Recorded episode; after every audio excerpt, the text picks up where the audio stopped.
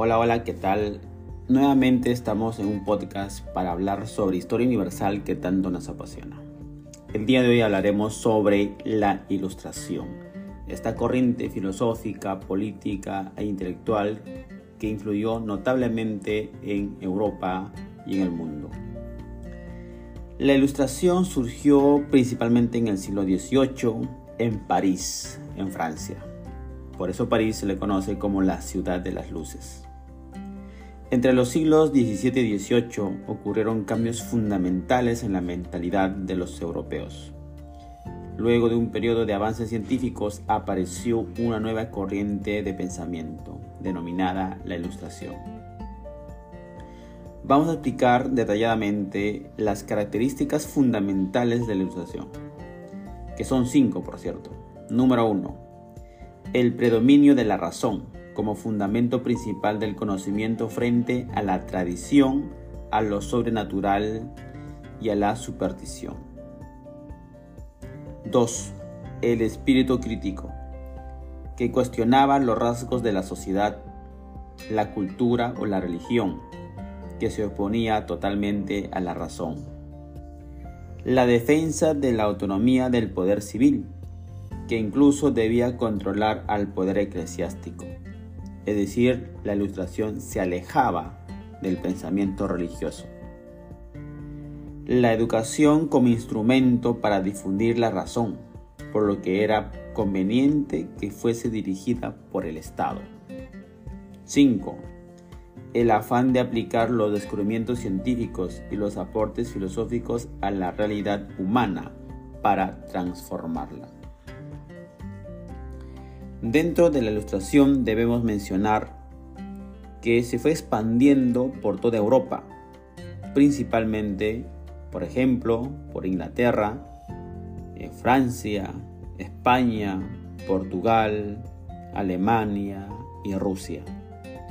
Pronto la nueva clase social que surgiría, denominada la burguesía, quienes eran los grandes comerciantes, convocarían a grandes filósofos y políticos para organizar los famosos salones de la burguesía, donde se celebraban las tertulias, es decir, los diálogos intelectuales.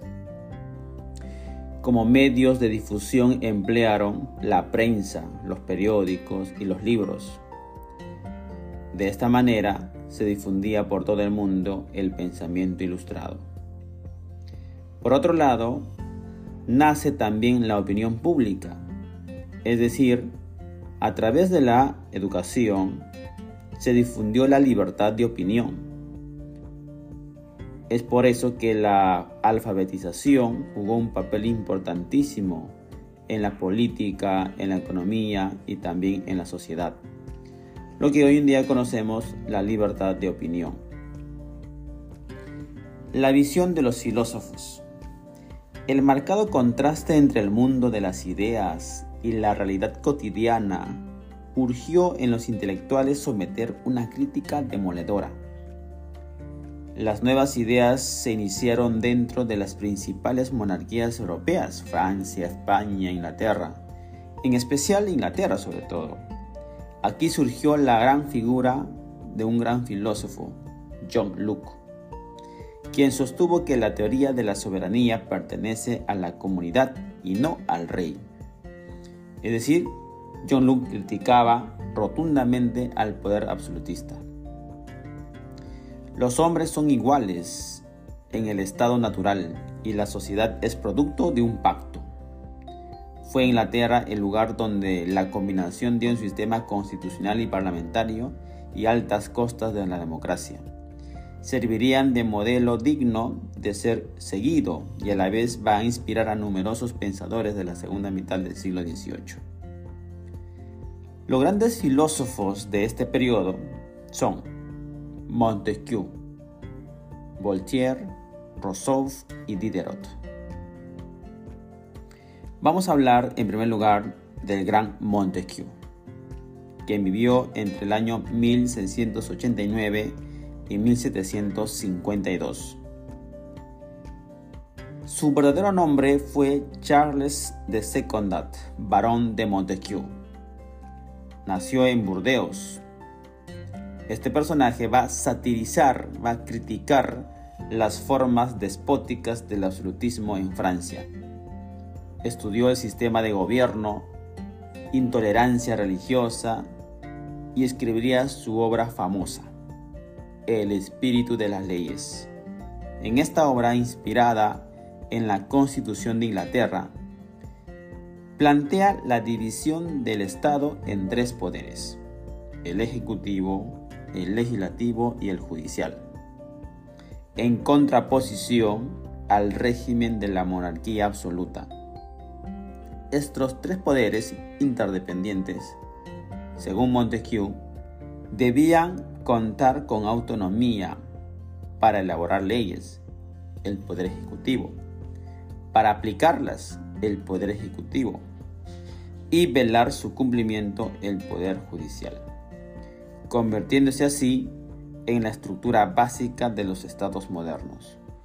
Podríamos afirmar que la obra o el planteamiento de Montesquieu generó un gran aporte a la sociedad, tanto así que hoy en día, por ejemplo, en nuestro país, el Perú, tenemos un sistema de gobierno que consiste en la división de los tres poderes. Filósofo número 2. Voltaire, quien vivió entre 1694 y 1778. Su seudónimo o su nombre verdadero fue Francisco María de Arobet, seudónimo Voltaire. Nació en París, educado en un colegio jesuita, fue el crítico más implacable contra el antiguo régimen y el más grande demoledor de la estructura implacable del Estado europeo, del sistema absolutista. Sostuvo que el mundo es rígido por leyes naturales y que la razón son las únicas guías fundamentales del hombre. Fue perseguido y encerrado en la Bastilla en dos ocasiones. La Bastilla era la prisión del absolutismo. Después fue desterrado a Inglaterra por tres años, donde observa un sistema político. Retorna a Francia y en 1734 escribe su famosa obra Cartas Filosóficas, o también llamada Cartas a los ingleses, en cuyas páginas expresa su admiración por el sistema monárquico constitucional inglés. Las ideas de Luke. Ataca la autoridad absoluta del rey y la intolerancia religiosa. Ante una nueva persecución, Voltaire huye de Francia y se instala en los territorios de Federico II de Prusia, donde escribió diversas obras filosóficas como El Cándido, donde niega la intervención divina de los asuntos humanos y denuncia el providencialismo, el diccionario filosófico. Filósofo número 3. Juan Jacob Rousseau, quien vivió entre 1713 y 1778.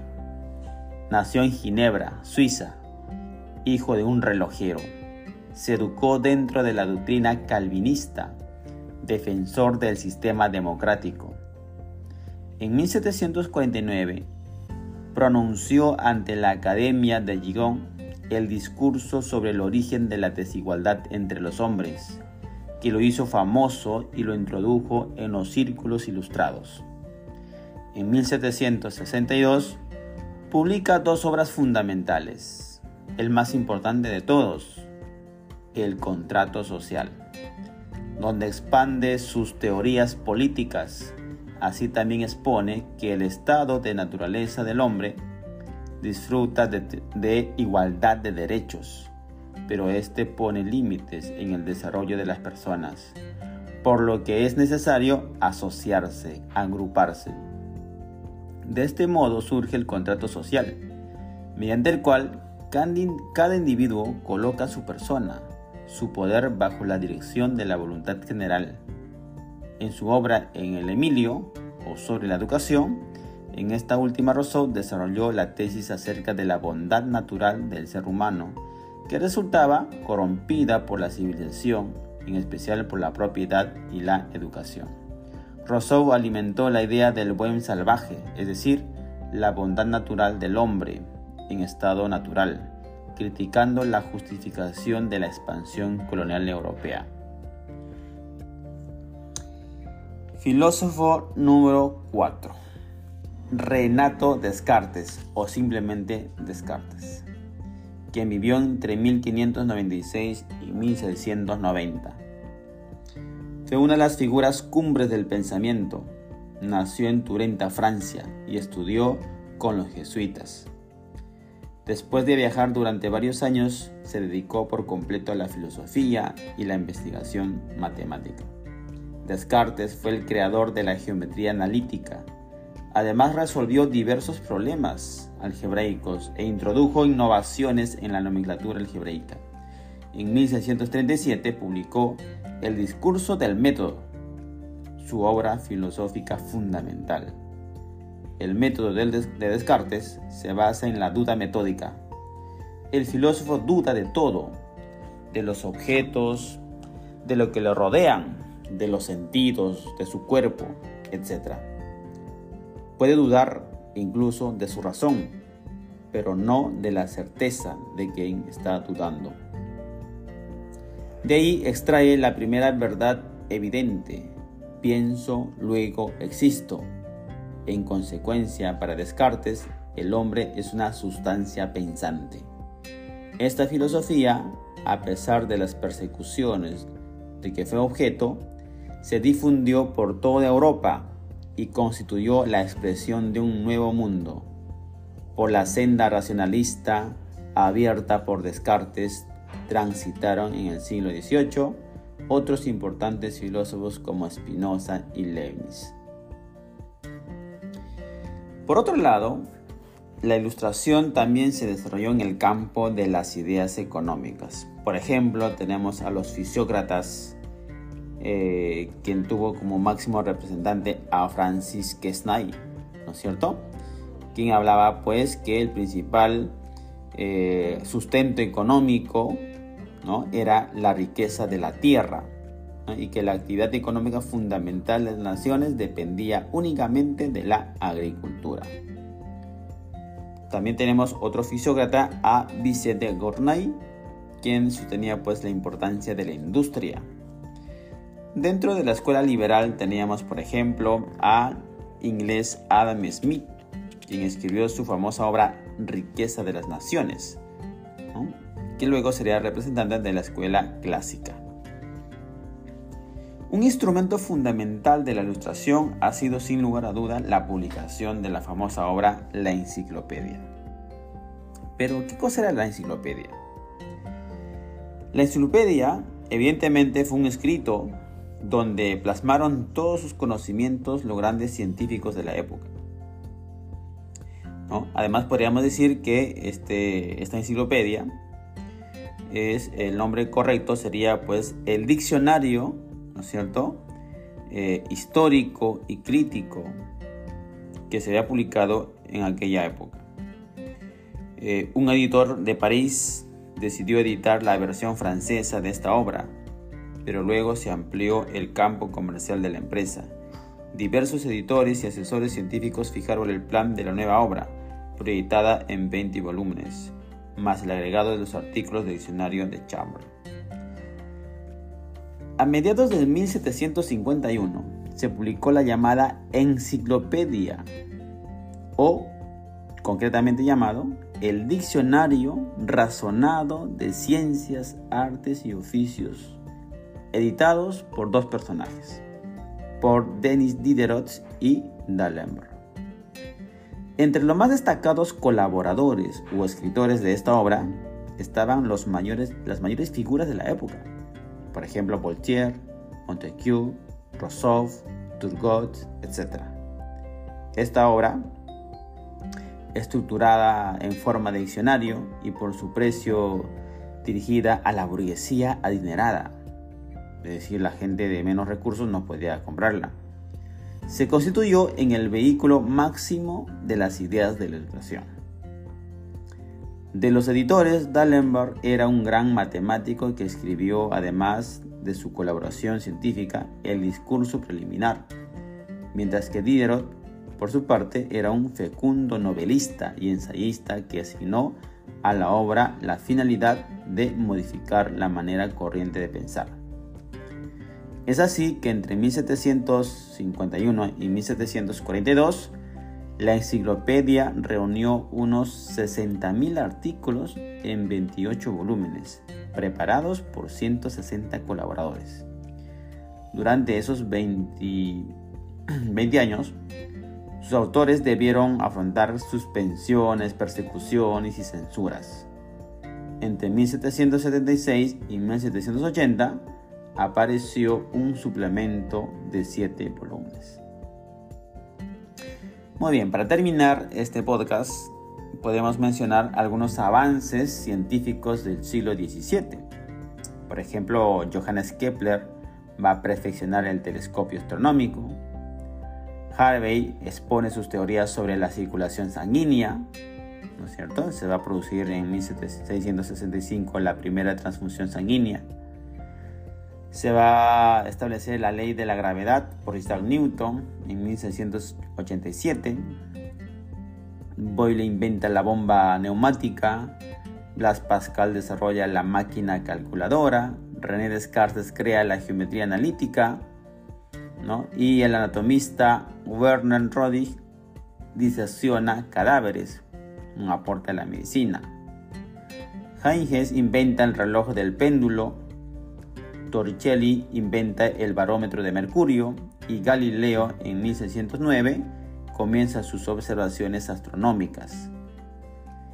Bien, en el siglo XVIII también se dan algunos avances científicos, por ejemplo, el, gran Jenner, o para otros Jenner, crea la vacuna contra la viruela.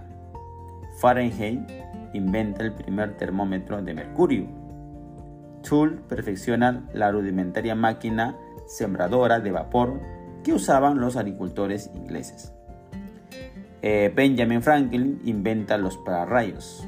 James Watt va a patentar la máquina de vapor, esto en el contexto de la revolución industrial. Y Harvest inventa la hiladora, aporta la industria textil.